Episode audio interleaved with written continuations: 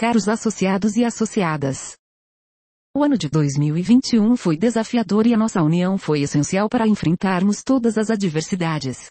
Fazer o bem, ser solidário e proteger as pessoas que amamos e convivemos tem sido nossa principal bandeira de luta. Quero agradecer a participação ativa dos nossos associados, nas demandas, tem sido de grande importância na condução de nosso mandato. Agradecer ao nosso jurídico que sempre vigilante e aposto para sinalizar o melhor caminho a seguir. E a nossa diretoria efetiva e de base.